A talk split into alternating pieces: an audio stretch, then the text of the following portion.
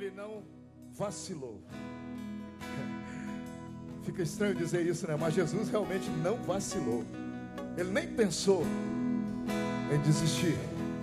Embora o seu corpo pedisse assim: Olha, não dá. Pai, se for possível. Era o corpo. Aleluia. Mas aquele filho obediente disse: Mas faça a tua vontade. E a vontade de Deus é de salvar toda a humanidade. A vontade de Deus era salvar você. A vontade de Deus era nos salvar.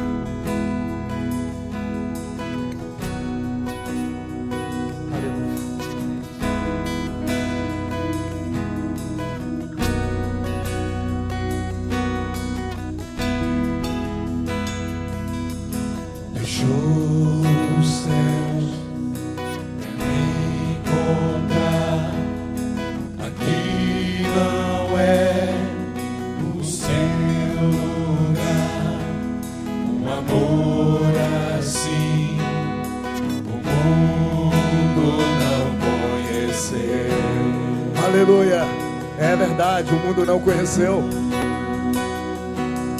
Naquela cruz se entregou sem vacilar. E o teu perdão me alcançou. Me alcançou. Um amor. Um amor assim. O mundo não conheceu. Oh glória.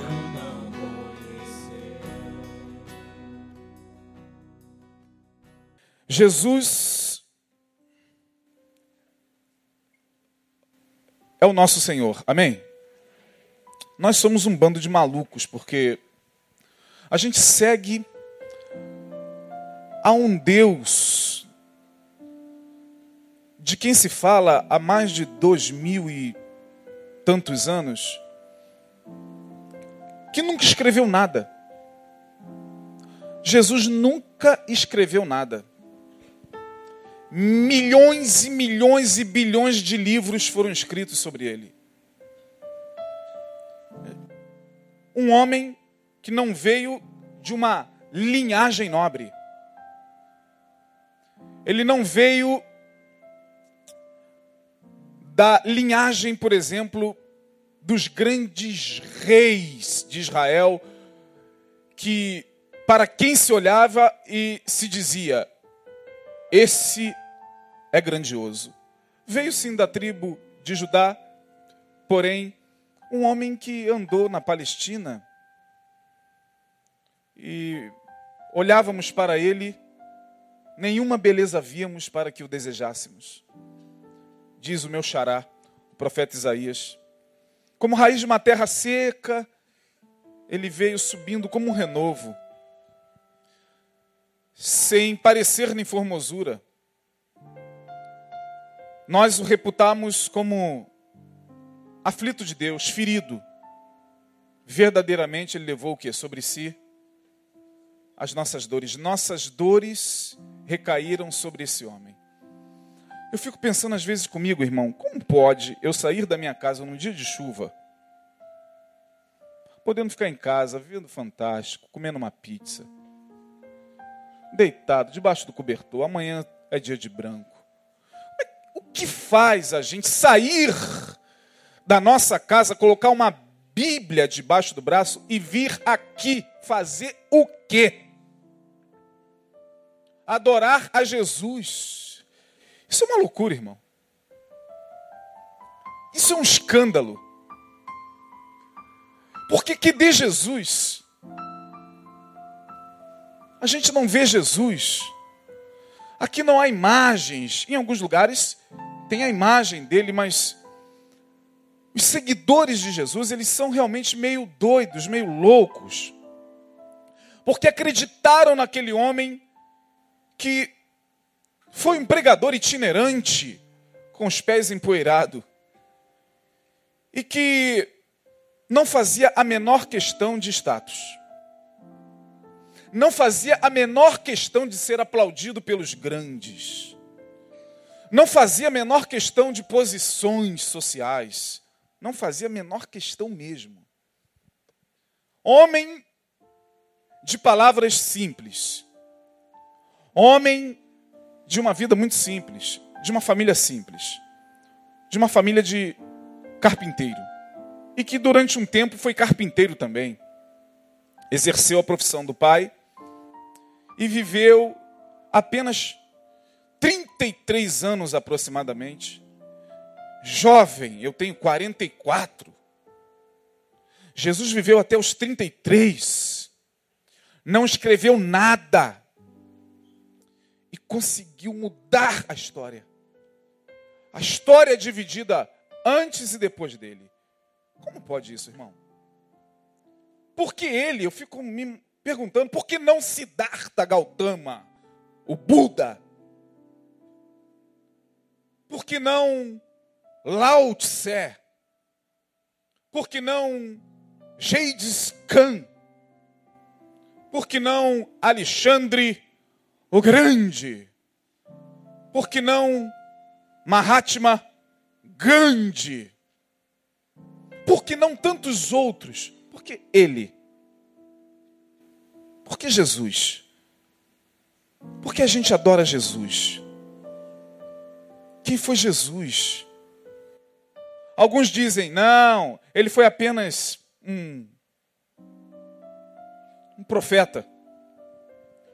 Outros dizem, não, foi apenas mais um se dizendo Messias. E de certo, havia muitos se dizendo Messias na sua época. As revistas pululam nas bancas. Jesus nunca existiu. Já viram por aí? Jesus era uma farsa. Aí no dia seguinte, a revista está dizendo: descobertas arqueológicas apontam evidências para a família de José, pai de Jesus. A história fica confusa fica como bola numa mesa de sinuca em relação a Jesus. Jesus é esse ponto controverso. Quando o sacerdote Zacarias o recebe nos braços, como nós recebemos aqui o Ricardo, lá estava Zacarias no templo, velho já.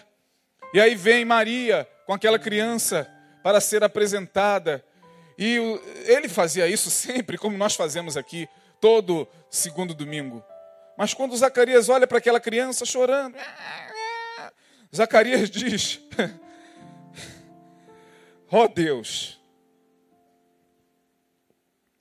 ó oh Deus, despede agora o teu servo, porque os meus olhos veem a salvação de Israel. Como pode isso, irmão? O que faz Maria visitar Isabel com Jesus no ventre? sendo Isabel gestante também, mãe de João Batista, primos distantes. E quando diz que Maria foi lá, subiu lá na casinha humilde da sua prima e saudou uma a outra, no ventre de Isabel, João Batista pulou e deu um chute. Ela... Tem algo do outro lado da barriga que é poderoso. Irmão, que loucura! Que loucura! Nós somos loucos. Seguindo esse homem, nós somos muito, muito loucos. Paulo vai dizer isso, a palavra do quê? A palavra da cruz é loucura. Loucura para os gregos. Os gregos buscam sabedoria, os judeus pedem um sinal, os historiadores ficam debruçados nos livros, e ficam os arqueólogos cavucando a terra, e tudo em torno de Jesus. E um povo que não vê Jesus se reúne aqui, ali do outro lado da rua, em tudo que é lugar, em tudo que é esquina, para dizer: Eu te adoro, Senhor. Que, que loucura, irmãos. Aonde está a grandeza de Jesus? A grandeza de Jesus está no fato do Espírito Santo testificar no meu coração e no teu coração de que ele era Deus. 100% Deus. 100% homem.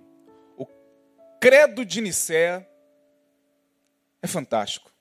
Se você não conhece o, o credo do concílio de Nicéia, tem ali na Igreja Católica da Praça de Realengo. Depois você lê, é bonito demais. Esse credo ele se estende e fala de Jesus como 100% homem, 100% Deus. Como pode você olhar para uma pessoa e saber que essa pessoa é Deus encarnado? Como pode, a, a nossa mente fica assim pensando, como pode Jesus andando nas ruas da Galileia e conversando e parando para comer pão e chegando na casa dos seus amigos íntimos, Marta, Maria e Lázaro, já tem comida aí, Marta? Ô Jesus, o almoço já está quase saindo, vou dar uma descansadinha aqui, dormia. Aí, como diz a música do, do, do Estênio Marcos, quando ele sonhava, tu sonhas como anjo, como Deus, ou sonhas como homem? Que coisa, eu fico imaginando Marta e Maria vendo Jesus cansado Realmente, meu Deus, ele está onde? Ele está sonhando como homem ou como Deus? Porque Jesus é apaixonante, irmão. Eu fico pensando se nós vivêssemos naquele tempo, o que nós faríamos? O abraçaríamos ou gritaríamos também: crucifica-o! Meu Deus. Olha, eu dou graças a Deus por ter nascido no ano de 1969. Eu não sei se eu fosse um cidadão do ano 2, 3 da era cristã. Eu não sei, eu poderia ser um. Crucifica! Crucifica! Já pensou? Eu, encarnado, no ano 3 da era cristã. Você, encarnado na face da terra no ano 3 da era cristã, e gritando: crucifica! Ou não. Ou pode ser que você, estando lá, fosse um daqueles que sentava na relva e via aquele homem chegar com simplicidade e falar com a simplicidade que lhe era peculiar. Bem-aventurado os pacificadores, bem-aventurados os mansos, bem-aventurado, bem-aventurado, bem-aventurado. Jesus é maravilhoso, irmão. Mas o que mais me maravilha nele não é nem mesmo o fato dele ser Deus. E é interessante, nós teologicamente ao longo da história fomos nos distanciando da humanidade dele. Porque a igreja oficial montou a sua estrutura, preste bem atenção.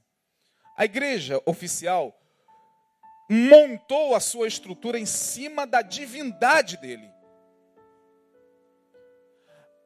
Após a reforma, no ano de 1517 veio a reforma protestante, com Martinho Lutero e depois os que desenvolveram mais adiante a reforma, Calvino, Zwinglio e tantos outros, que também não exploraram a humanidade de Jesus. Hoje nós somos frutos de uma teologia que se distanciou do homem Jesus. Quando você tenta pensar no homem Jesus, você que é mulher, por exemplo, quando você traz à memória o homem Jesus, é meio confuso. Para a mulher, meu Deus, como devia ser Jesus e a mulher samaritana? Eu ouvi certa feita de uma irmã, eu acho que eu me apaixonaria por ele. Eu falei, não é só você não, eu também.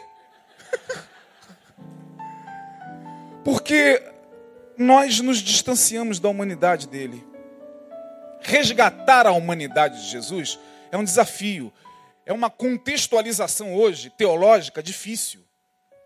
Porque na maioria das igrejas, a visão da deidade, da divindade, é muito mais imposta do que a visão da humanidade. Quando a gente adora com os nossos louvores, com a nossa é, é, entoação, com no, os nossos enlevos, é só ao Deus Jesus. Tu és o que? O Deus, o Deus da minha salvação. Vamos pegar outro exemplo de música. É, quais os hinos que nós cantamos hoje aqui? Essa. Qual foi o outro, Romão? No altar da adoração seja sempre. É divindade. A gente só adora a Deus. Difícil alguém compor alguma coisa para o homem Jesus. Difícil. Só o Estênio Marcos, que tem assim uma certa habilidade. Se você não conhece o Estênio, busca lá na internet as músicas do Estênio Marcos, com U. Ele canta mais esse lado humano de Jesus. Porque o lado humano tem a ver com a gente. O lado humano não anula o lado divino, claro que não, mas o lado humano se aproxima mais da gente. Porque quando você olha para o homem Jesus, porque João diz que o verbo se fez o quê? Carne. O verbo encarnou. E quando ele entra no orbe terrestre, todas as potestades e principados ficam em silêncio. Todos os reis da terra param. O mundo esotérico para. Os magos, acostumados com a leitura dos astros, das estrelas, lá do outro lado, quando Jesus, lá em Belém, nasce, os magos, algo aconteceu. Não é comum aquela estrela ali. Vamos segui-la. Eu me lembro uma vez que Caio Fábio veio pregar aqui, pela primeira vez. O Caio é, é um, pai, é um, um, homem que a gente respeita profundamente. Primeira vez, o, o gabinete do Neil ainda era aqui embaixo. Aí eu e Denilson fomos fazer lá a recepção, o reverendo Caio. Gente sem palavras, meu Deus, Caio Fábio. O que a gente fala diante de um homem desse? coração batendo. Aí o Neil, fica aí rapidinho, Isaías, que eu vou, vou, já vou começar o culto, depois tu leva o Caio. Eu falei, eu vou ficar aqui com ele. É, fica aí você, Denilson, Denilson. Vou aqui rapidinho ver se a Rose chegou. Eu falei, porra, Denilson, eu estou ali diante do Caio Fábio. Reverendo, o senhor quer água? Obrigado, eu aceito. Não tinha conversa. Aí eu falei assim, reverendo Caio, aquela sua conversa com o Paulo Coelho, que saiu no jornal O Dia, na década de 90. Aí ele, ah, verdade, o Paulo é um grande, grande amigo. Eu estive lá no apartamento dele e você sabe muito bem, né, Isaías, que ele ficou famoso, muito famoso com o livro O Mago. Falei, sei. E eu fui lá falar para ele que ele não poderia abandonar o caminho do mago. Eu falei, ah, é? É, eu falei, Paulo, não saia desse caminho. Aí dentro de mim, Jesus do céu, ele não, não era para sair do caminho do mago? Ele, não. Porque se ele continua nesse caminho, fatalmente ele pararia na manjedoura.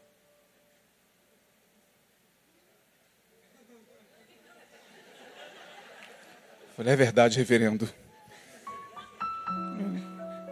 Ele, todo mago tem por finalidade a manjedoura. É porque eles ficam perdidos. Eles querem a manjedoura. Falei, Jesus, eu, fiquei calado. Mas por que eu estou falando tudo isso, irmãos? Porque Jesus ele era tão fantástico como homem que ele não teve medo de se revelar. Ele não teve esses medos que nós temos.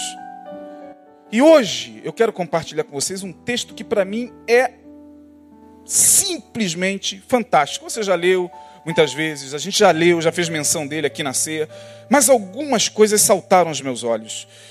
Quero falar sobre humanidade compartilhada. Repitam comigo.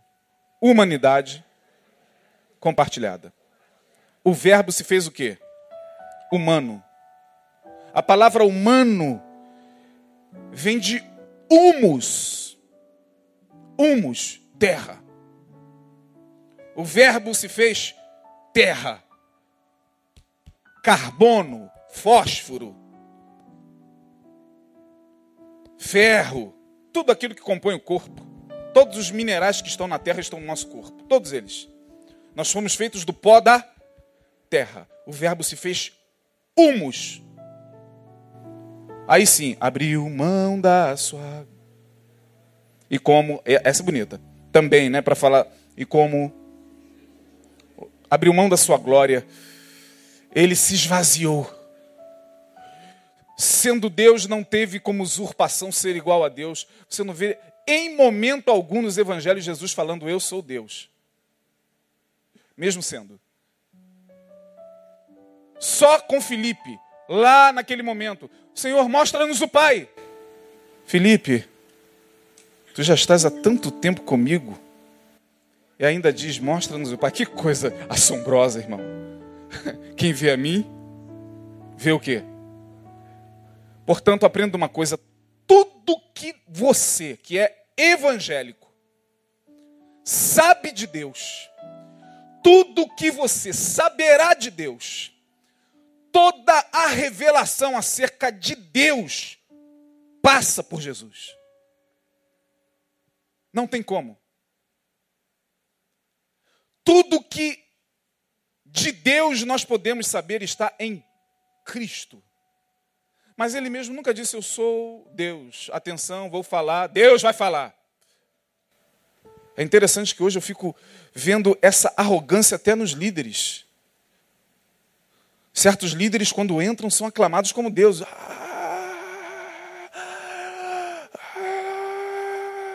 Tem um líder lá no interior do Nordeste que, quando ele entra, vocês têm que ver o frenesi das pessoas, uma verdadeira histeria. Ele entra com neon em cima.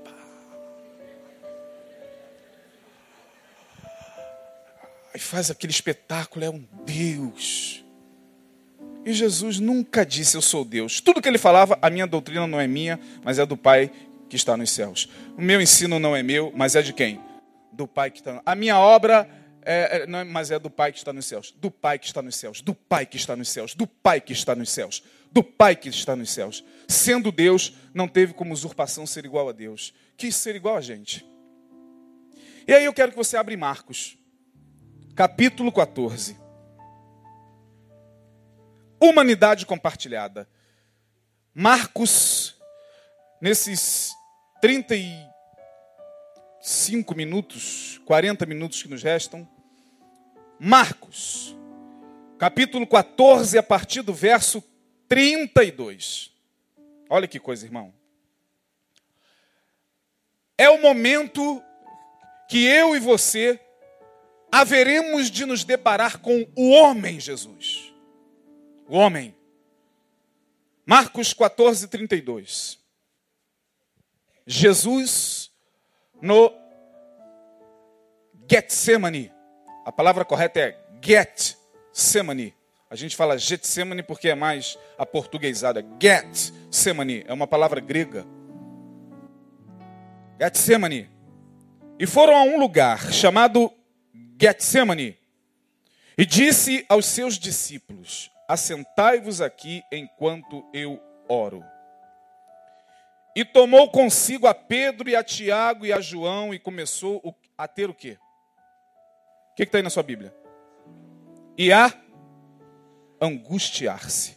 E disse-lhes: A minha alma está profundamente triste até a morte. Ficai aqui e vigiai. E tendo ido um pouco mais adiante, prostrou-se em terra e orou para que, se fosse possível, passasse dele aquela hora. E disse: Abba, que é uma expressão em hebraico do diminutivo afetivo para pai. Papai, todas as coisas que são possíveis, afasta de mim este cálice. Não seja, porém, o que eu quero, mas o que tu queres. Uh, e chegando, achou-os dormindo e disse a Pedro: Simão, dormes? Não podes vigiar uma hora? Vigiai e orai para que não entreis em tentação. O espírito, na verdade, está pronto, mas a carne é fraca. E foi outra vez e orou, dizendo as mesmas palavras, lá do verso 36. E voltando, achou-os outra vez dormindo, porque os seus olhos estavam carregados e não sabiam o que lhe responder. E voltou terceira vez e disse-lhes: Dormi agora e descansai. Basta, é chegada a hora. Eis que o filho do homem vai ser entregue nas mãos dos pecadores. Levantai-vos, vamos. Eis que está perto que me trai. Esse foi o momento. E aí, algumas coisas interessantes que eu queria compartilhar rapidamente. E a gente vai para casa. Primeiro, Jesus estava no Getsemane. A palavra Getsemane é uma palavra composta de duas outras palavras. Get, na língua grega, é a raiz de pressão. pressão. Imagine aquele negócio que espreme a batata. Eu nem sei mais se vende isso hoje nas lojas. Tem um negócio assim que a gente fazia assim, a batata fica. Qual o nome daquilo, cara? Espremedor de batata. Essa vou até beber água aqui que. Oh, espremedor de batata, irmão. Isso é o que vocês estão dizendo, deve ter outro nome. Get significa pressão. Semani. Semani. É outra palavra que representa o que? Óleo, perfume, que também pode ser entendido como frutificar. Jesus entra para ser pressionado. O Getsemane é o lugar da pressão. É o momento em que Jesus está para viver o auge da sua dor. O auge da sua dor. E ele, como era humus humano, que dá origem a uma outra palavra, humildade. A palavra humildade vem de humus. É a ideia de que o humilde é aquele que sabe quem é. Mesmo tendo posição social, ele é humilde, ela é humilde, porque ele sabe que vai para o mesmo buraco e vai virar a mesma coisa sete palmos abaixo da terra. Então não adianta. Ah, eu sou isso, eu sou aquilo. Olha, você me respeita, seu porteiro. Olha, você me respeita, seu segurançazinha de, de, de bosta. É, quando ele morrer, ele vai virar a mesma coisa que o segurança de bosta. Mesma coisa, porque ele é humus. Terra. Jesus sabia disso. E aí, esse texto é extremamente revelador acerca da humanidade de Cristo. A gente aprende que até Deus necessitou mostrar-se humano. Não tem, ou não tinha como Jesus o tempo todo surfar nas ondas da divindade. Jesus era um homem muito ocupado, curava, expulsava demônios e aquela multidão. E Jesus às vezes tinha que se recolher e fazer uma limpeza espiritual, porque é, lidar com multidão é isso, a gente acaba pegando os miasmas. Aí Jesus se retirava para orar, para fazer a sua limpeza. Para no dia seguinte estava a multidão lá, ô oh, Jesus, estamos aqui. Aí Jesus, meu Pai do céu, é, lá vamos nós e expulsa demônio, cura enfermo e multiplica pães. E em dado momento, Jesus é, precisava ser humano. E ele foi ser humano no momento da dor. A dor, ela de certa forma nos revela a nossa humanidade. É na dor, e eu vou mostrar a vocês isso. Aqui no texto. É na dor, é na pressão, porque Todos nós temos um Getsemane. Se você não tem, você terá. Todos nós vamos passar por um Getsemane da vida. Pode ser que você já esteja no seu Getsemane. Pode ser que você já esteja vivendo no seu Getsemane. Na pressão. Cada um sabe a pressão que está vivendo. E Jesus estava no seu Getsemane. E todos nós temos o nosso Getsemane. No Getsemane, nós aprendemos algumas coisas. Primeiro, que nesse momento nós temos que entender que há graus de intimidade a ser compartilhada. Na humanidade compartilhada, nós temos graus de intimidade com as pessoas. O verso 32 diz que eles foram para um lugar orar. E Jesus, dentre os discípulos, chama quem? Vamos lá. Por que não os outros? O que, é que Jesus falou? Vamos embora, me acompanhe, pelo amor de Deus. Quanto mais gente perto de mim, melhor. Pelo amor de Deus, meus discípulos, fiquem comigo. Não, Pedro, Tiago, João, vamos ali. Gente, vocês me dão licença. E quando ele chega no Getsemane, mostrando que, primeiro, a vida coloca diante de nós pessoas que nos são mais íntimas nesse momento. Por quê, pastor? Simples. o verso de número 33 mostra. Quando Jesus estava sozinho com os três, diz o texto que Jesus começou a ter pavor e a angustiar-se. Eu não sei se os nove que ficaram estavam preparados para ver Jesus ter pavor. Nem a gente está. Pensa em Jesus tendo pavor. Pensa em Jesus, naquele momento, vivendo uma depressão, porque ele está dizendo aqui: a minha alma, gente, está triste até a morte. Uma alma triste até a morte, ora, à luz da psiquiatria, uma tristeza profunda a ponto de nos dar a sensação de morte, hoje é chamada de quê? Repitam. Depressão, Jesus estava deprimido. Ele não era depressivo. Ele estava deprimido, a dor deprime. A mente começa a acelerar. As somatizações começam a. Eu imagino Jesus aqui, tendo o que nós temos de vez em quando, taquicardia mesmo, irmão. Coração disparou, a mão suou. Jesus começou a limpar o suor da testa aí. E ele diz: Gente, a minha alma está angustiada até a morte. Eu não sei o que está acontecendo comigo. Eu só sei que eu estou muito angustiado. Que isso, Jesus? Não é possível. Diria Pedro: Ai meu Deus, me decepcionei agora, hein? E eu que achava que o Senhor haveria de libertar Israel.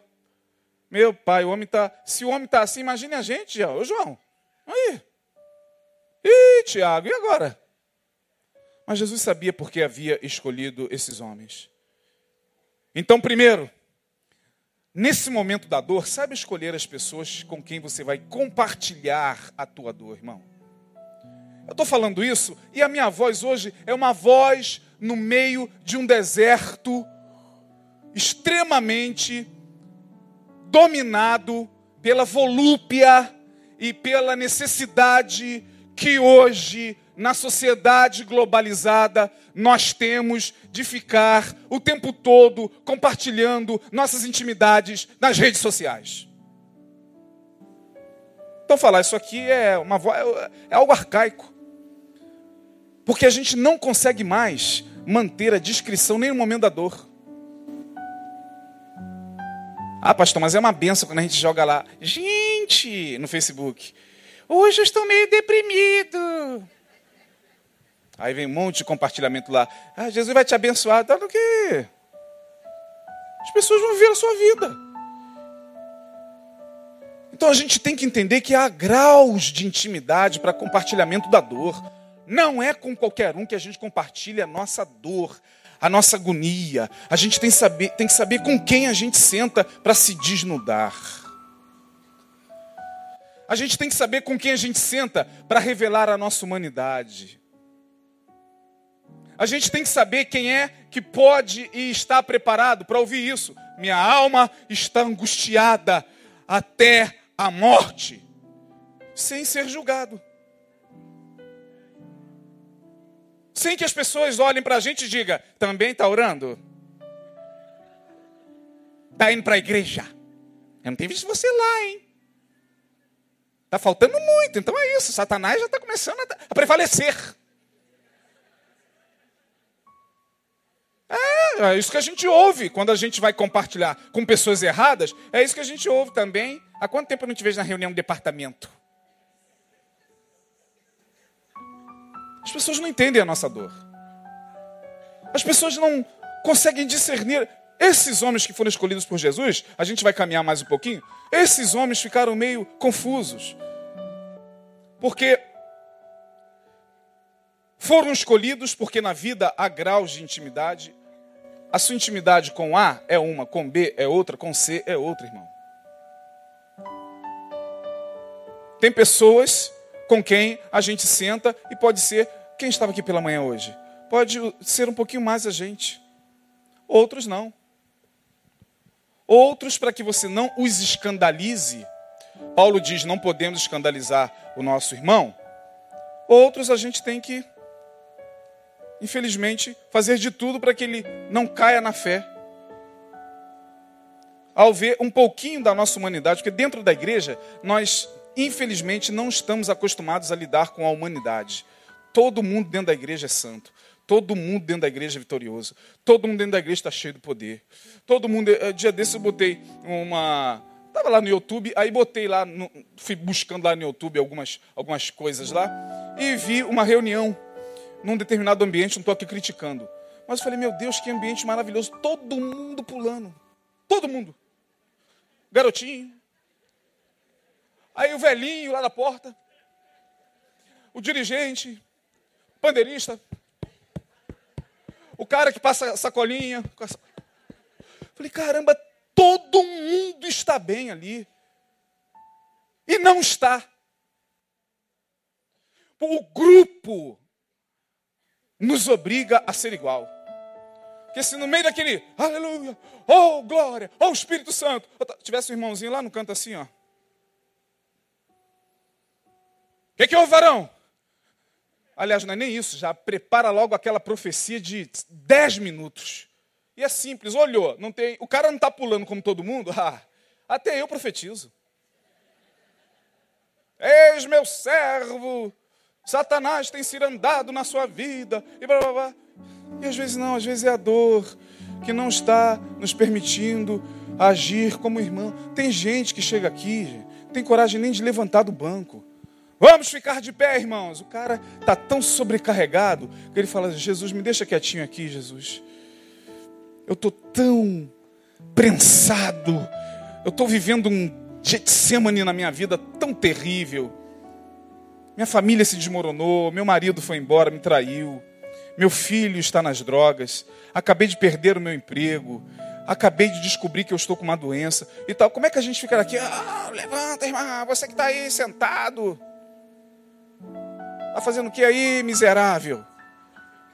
Levanta como todo mundo. Eu não vejo que Jesus fazia isso. A gente tem que aprender a respeitar as pessoas, irmãos. Ninguém é obrigado a ser como a gente. Uma igreja saudável, uma igreja saudável não clona ninguém. Eu não sou obrigado a ser como Neil. Nem Lindoval é obrigado a ser como ele ou como eu. Nem Denilson é obrigado a ser como Josimar. Senão perde a graça. Senão não tem sabor.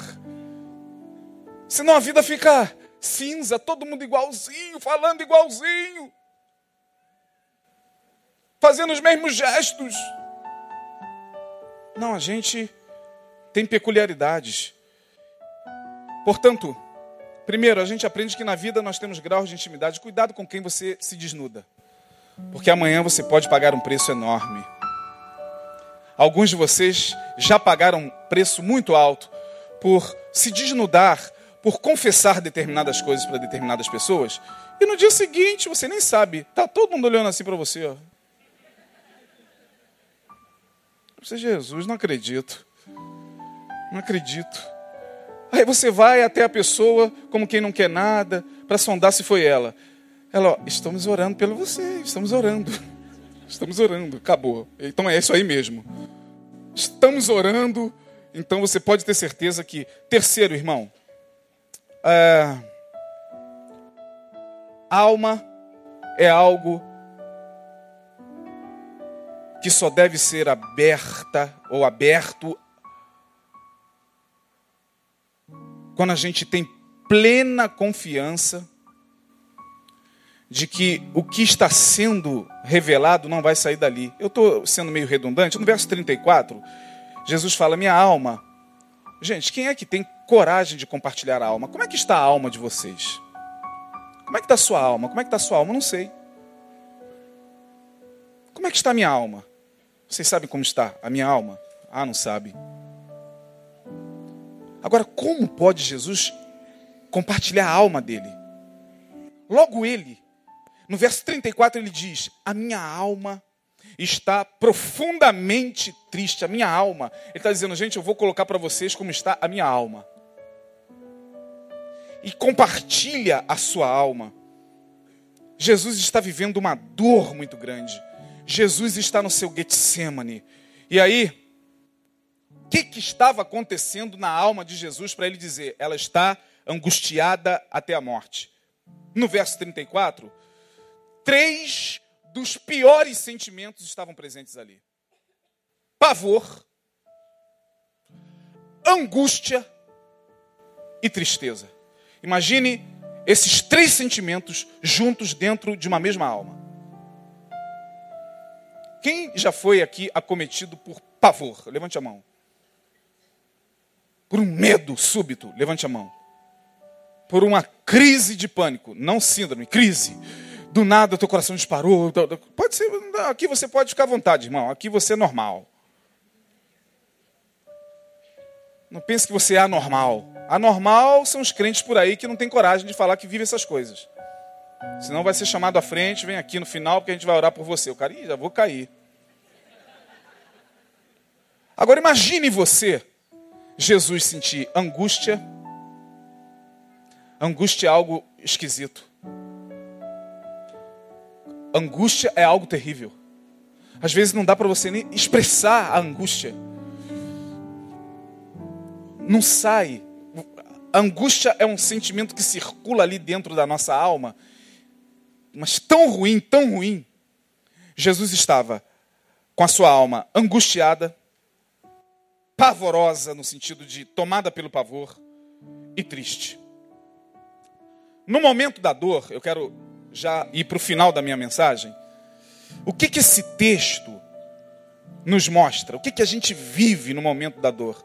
Ah, se você é normal, você vive um desejo enorme de que a situação passe logo. É como se fosse um pesadelo. Olha o verso 35.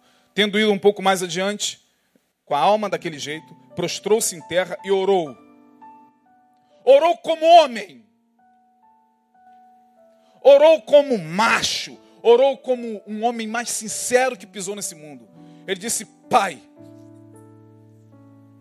se for possível, passa de mim o quê?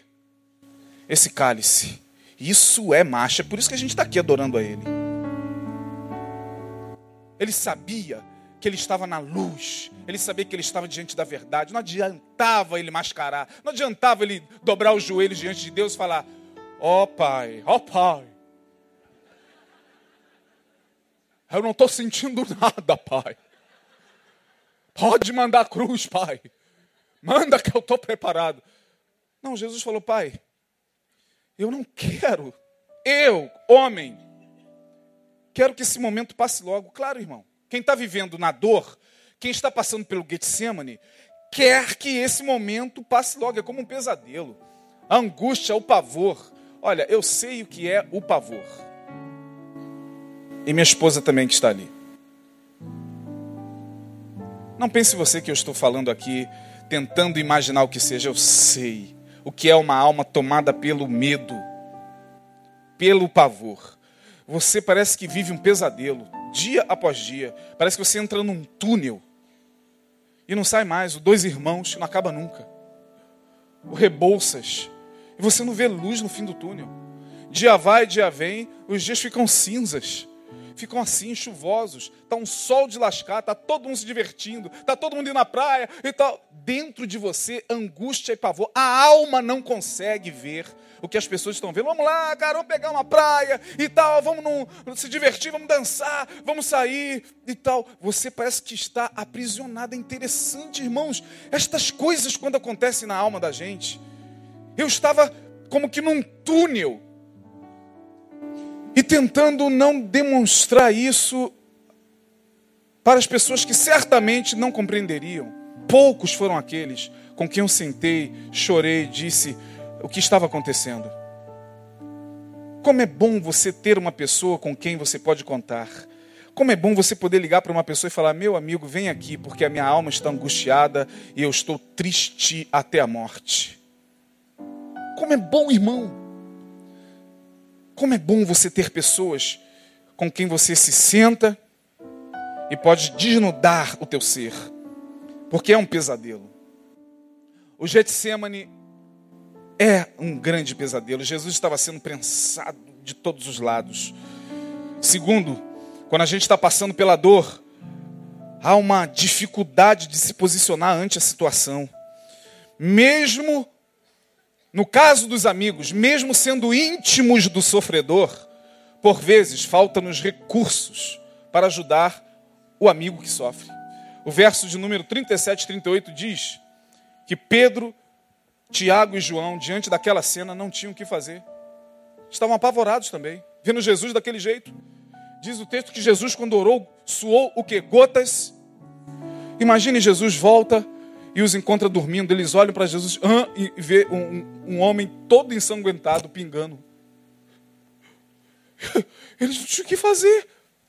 Às vezes, nossos amigos, por mais íntimos, não têm o que fazer. Não adianta na hora da dor você cobrar do amigo, não adianta você chorar e dizer, olha, porque você. Irmãos, há momentos que, mesmo sendo muito íntimos, não temos como ajudar no sentido de dar uma palavra, de dar, a gente pode orar, a gente pode dizer vai passar, a gente pode ministrar, mas a gente tem que crer que aquele momento é o momento da prensa da pessoa.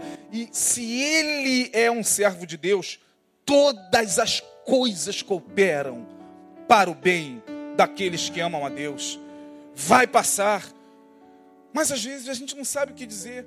E a gente, mesmo sendo íntimo do sofredor, a gente foge. Os discípulos usaram um mecanismo de defesa, de tão pesado que estava o Getsemane, de tão terrível que estava aquele momento de Jesus. Sabe o que eles fizeram? Dormiram. Aquele sono foi sono da fuga. Eles não estavam com sono, não. Mesmo sendo íntimos do sofredor, por vezes faltam-nos recursos. Nós preferimos a fuga. Terceiro e último. O que, que acontece nesse momento em que a dor se impõe? Dificuldade de tomar decisão, irmão. Voltando lá, pai, olha a mente de Jesus como estava. Pai, se possível for, passe de mim, mas, todavia, o que? Faça. A dor nos deixa numa dificuldade enorme de tomar determinadas decisões. Jesus era um homem que tinha o seu espírito pronto. Foi o espírito dele que se impôs sobre a dor. E foi o espírito dele que falou mais alto do que a alma. Quando o espírito de Jesus, que estava pronto, se impôs sobre a alma dele, que estava dilacerada, aí sim ele disse: Faça a tua vontade vai para os discípulos e diz: na verdade, o espírito está o quê? Pronto. O teu espírito está pronto para passar por qualquer coisa nessa vida, irmão. Você pode ter certeza, a tua alma precisa ser trabalhada, a tua alma precisa ser ministrada, a tua alma precisa ser cuidada, mas o teu espírito, a energia que move você, esse fôlego de vida, esse, essa imagem de Deus em você vai te capacita a passar por tudo. Tem pessoas aqui que já passaram por muitas situações difíceis, por perdas financeiras terríveis. Tem gente aqui que já meteu a mão no bolso vendo o filho e a mulher e não tinha 10 centavos para comprar um pão. Sabe lá o que é isso? Se o teu espírito não é alimentado por Deus e pela palavra, você dá um tiro na cabeça. Se teu espírito não estiver pronto, e o que deixa o espírito pronto é a palavra, você se joga debaixo de um carro. Você que é empresário, tua empresa foi a pique, meu irmão. Se teu espírito não estiver pronto, e o que prontifica o espírito é a ministração daquele que é o conhecedor de todas as coisas, se teu espírito não estiver pronto, você se desespera mesmo. Você some no mapa, você larga a família, você vai embora, você larga esposa, você larga filho, você larga tudo.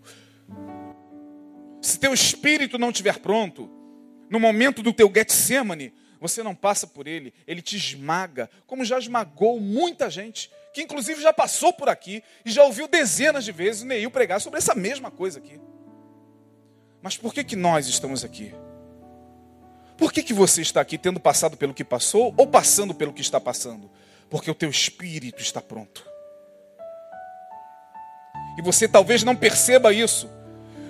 Meu Deus, minha alma está doente, a minha alma está com dor, mas o teu espírito está pronto. E quando o espírito está pronto, você tem aquele lampejo de luz. Não, eu estou com muita angústia no coração. Eu estou sentindo dor, eu estou sentindo vontade de desistir, eu estou sentindo vontade de sumir. Mas há algo lá no mais íntimo de você que diz: Filho, permaneça firme, porque isso vai passar. Isso é apenas um caminho. Irmão, eu, o meu túnel demorou uns quatro meses, de outubro a março. Cinco meses. Mas eu, quando comecei a ver uma luzinha no fim do túnel, eu comecei a respirar, eu falei, meu Deus, eu não acredito que eu estou chegando no final do Rebouças. Jesus. E você vai, e vai, aquela luz está dizendo, filho, é o final do túnel. Continua mais um pouquinho. Continua mais um pouquinho. É interessante.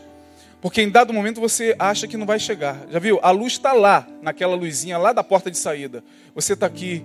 E aí, de um lado, tua mente lutando contra você mesmo. Do outro, o diabo te acusando, como estava acusando Jesus aqui. Quem viu o filme de Mel Gibson aqui? Levante a mão.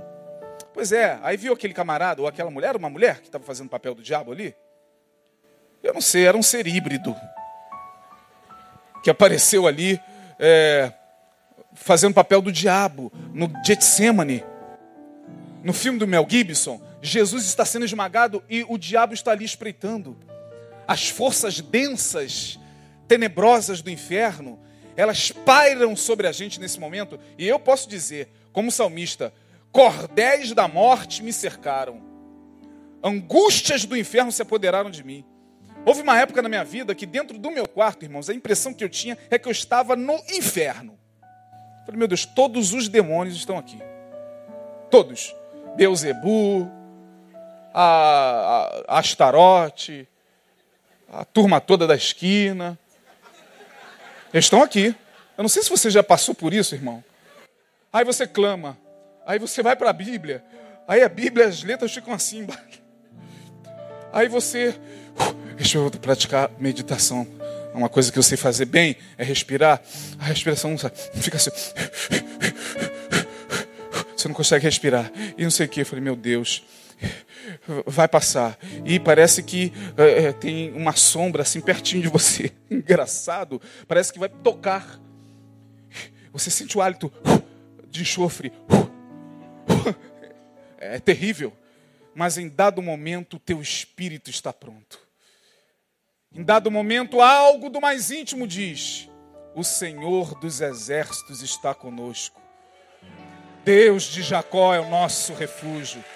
Não, eu não vou me entregar, não, Satanás. Terrível. Eu estou falando porque eu sei, é terrível. E você vai em psiquiatra, psiquiatra faz uma vasculhação na tua cara. Olha, não tem nada não, meu filho, mas se você quiser, tome esse remedinho aqui. Eu falei, meu Deus, remedinho. É. Ajuda psicofisiologicamente. Libera neurotransmissores, você até sente um pouquinho mas a alma, se não receber aquele sopro, ela vai se angustiando, se angustiando, se angustiando, como a de Jesus. Mas o espírito estava pronto. Por que, que nós somos vencedores, irmãos? Somos vencedores porque o espírito está pronto. Por que, que o povo de Deus é vencedor? Não é vencedor porque a família está certinha, não, irmão. Para com essa fantasia. Para com essa ideia de que eu sou mais do que vencedor, porque está tudo em ordem na minha casa, minhas contas estão pagas, meus filhos estão aqui comigo, minha esposa linda, maravilhosa, cheirosa, não, não me abandonou, meus amigos. E quando tudo isso se vai? Tomara a Deus que não aconteça na sua vida, mas na vida de algumas pessoas aconteceram aqui. Algumas pessoas aqui foram abandonadas no momento da dor, pelo marido, pela esposa que não compreendeu, pelos amigos que sumiram. E aí, irmão? A gente acha que o crente é vencedor pelas circunstâncias, está tudo certinho. Graças a Deus. Não, irmão, a gente é vencedor porque o espírito está pronto. venha o que vier. O que virá? Não sei. O que está no amanhã? Também não sei. Como ficará o teu casamento, pastor? Basta cada dia o seu mal. Até aqui, nos ajudou o Senhor. É o que eu falo. Tem gente que se escandaliza. Que isso, pastor? Tem que profetizar a bênção. Pelo amor de Deus, mas quem me conhece sabe que eu não sou muito de ficar me iludindo com essas coisas. Eu ministro no espaço Reviver essa... Isso que eu estou falando aqui. Quem já ouviu falar no pastor Rick Warren? Hoje, um dos pastores mais respeitados dos Estados Unidos. É ministro de uma das maiores igrejas, se não a maior hoje. Não é, Simar? Quem já ouviu falar no ministério é, Igreja com Propósito? Levante a esse ministério abençoou tantas igrejas na década de 90. Eu, Neil e Denilson fomos a um congresso dele no Rio Centro. Rick Warren, ela é de, é de Salutbeck, Salutbeck, né? Nos Estados Unidos, uma igreja enorme. Hoje deve ter mais de 30 mil membros. Semana retrasada, o filho dele deu um tiro na cabeça. 20 anos de idade, a idade do meu filho. 28, melhor dizendo. Menino que vinha à igreja, todo mundo olhava para o rapaz e todo mundo via.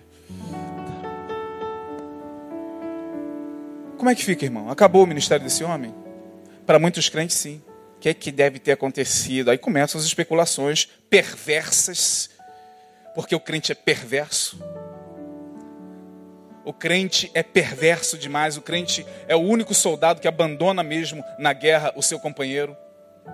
Nós somos o único exército que não está nem aí. O companheiro tomou um tiro, pá, fique por aí mesmo. Quero mais é minha vitória. Quem chegar primeiro, a gente não volta. A gente não dá uma de, de soldado Ryan. A gente não atrasa um pouquinho a nossa chegada para ajudar o amigo. Mas não mesmo, irmão. Aí esse homem já está sendo alvo nas redes sociais. Ah, alguma coisa aconteceu. Algo ele deve ter feito diante de Deus, porque aí começa o karma evangélico. Karma. A gente fala dos espíritas.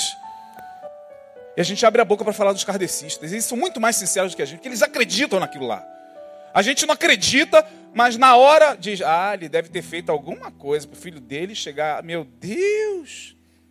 A esposa dele abandonou ele? Jesus! Acabou a vida desse homem. O filho dele fez isso? Jesus! E às vezes foi tomado por uma angústia, não suportou. Aí vem um crente e diz: deve estar ardendo no fogo do inferno, porque é, não sei, mas eu, eu aprendi que suicídio a pessoa perde a salvação. Não sei, irmão. Só quem sabe é Deus.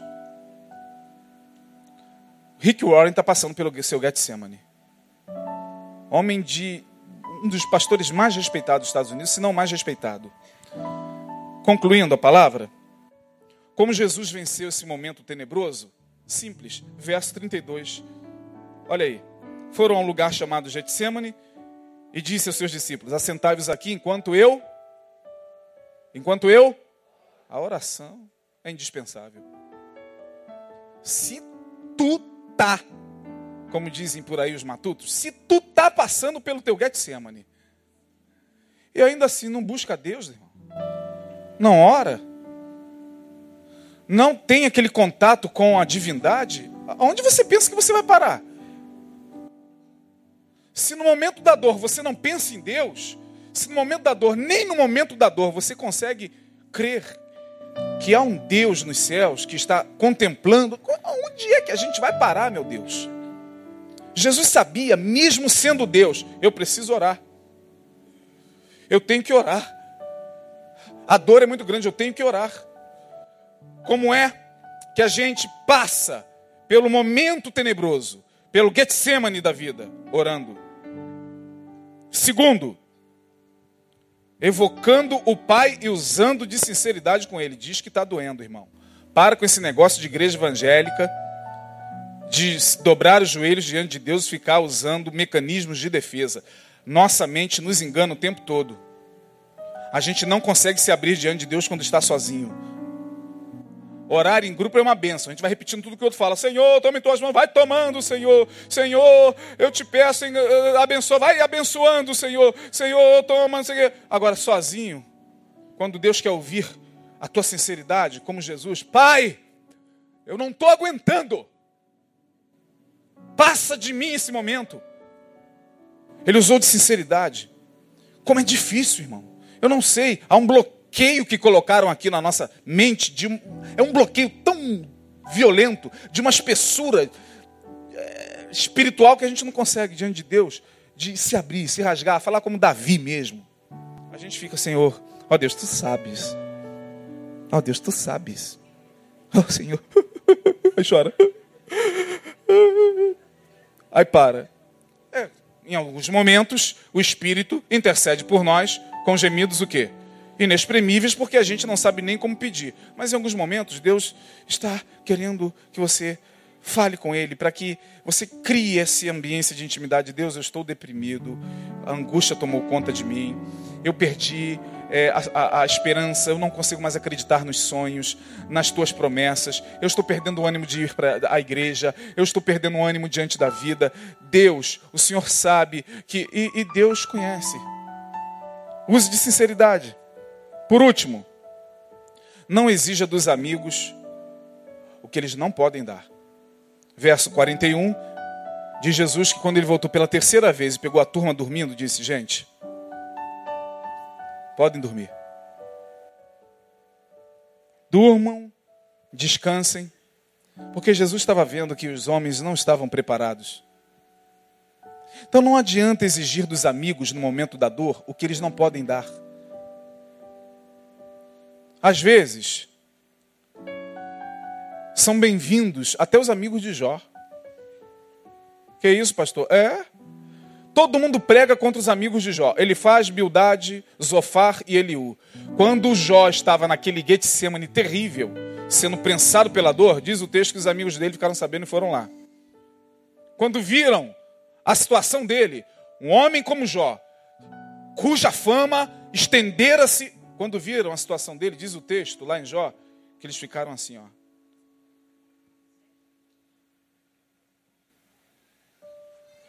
Três dias e três noites.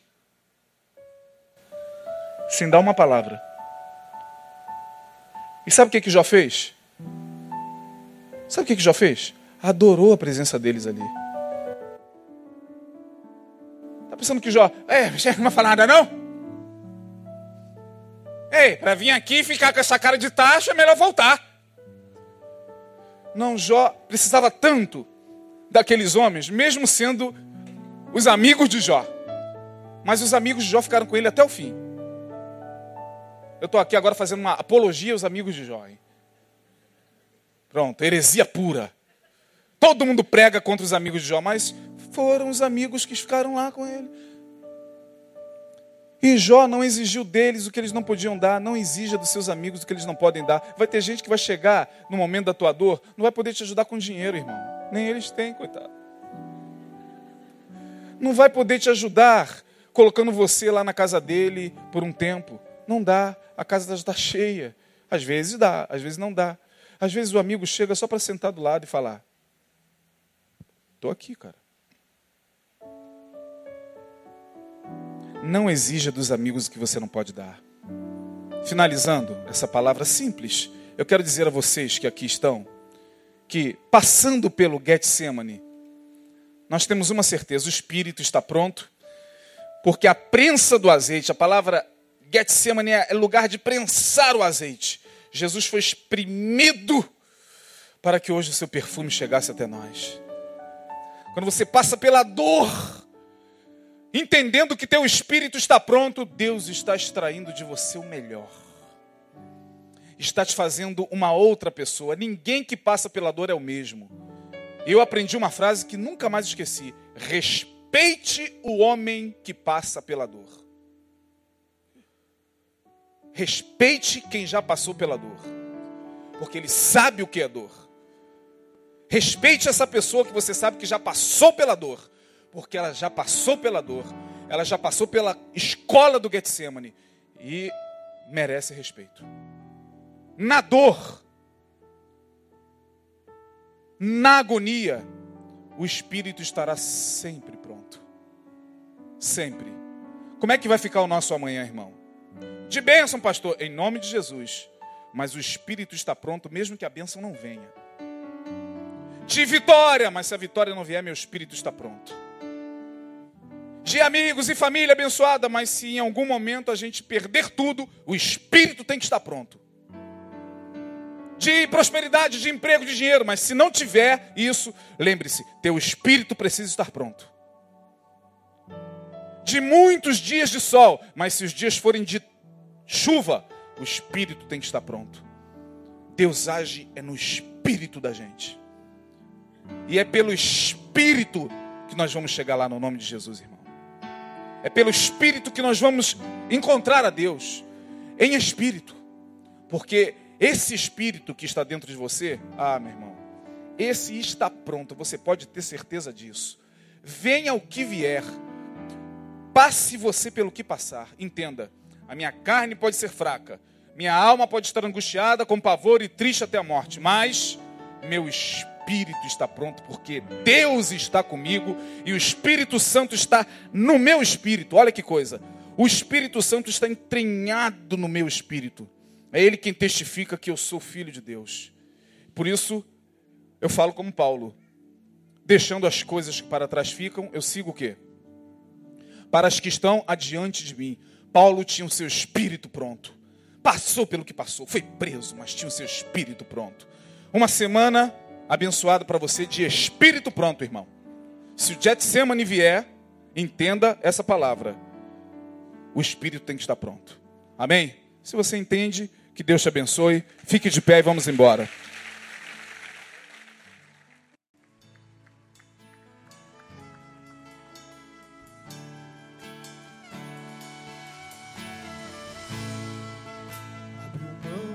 Sua glória.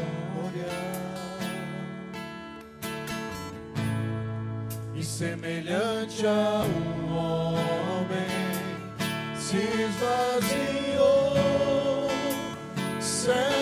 tornou.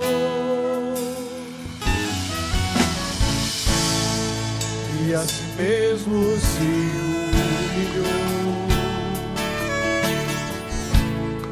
E como filho obedeceu até a morte morte de cruz,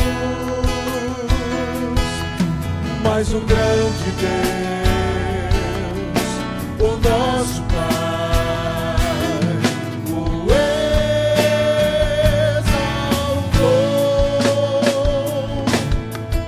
e lhe deu um nome, é sobre todo nome, sabe na terra e debaixo da terra.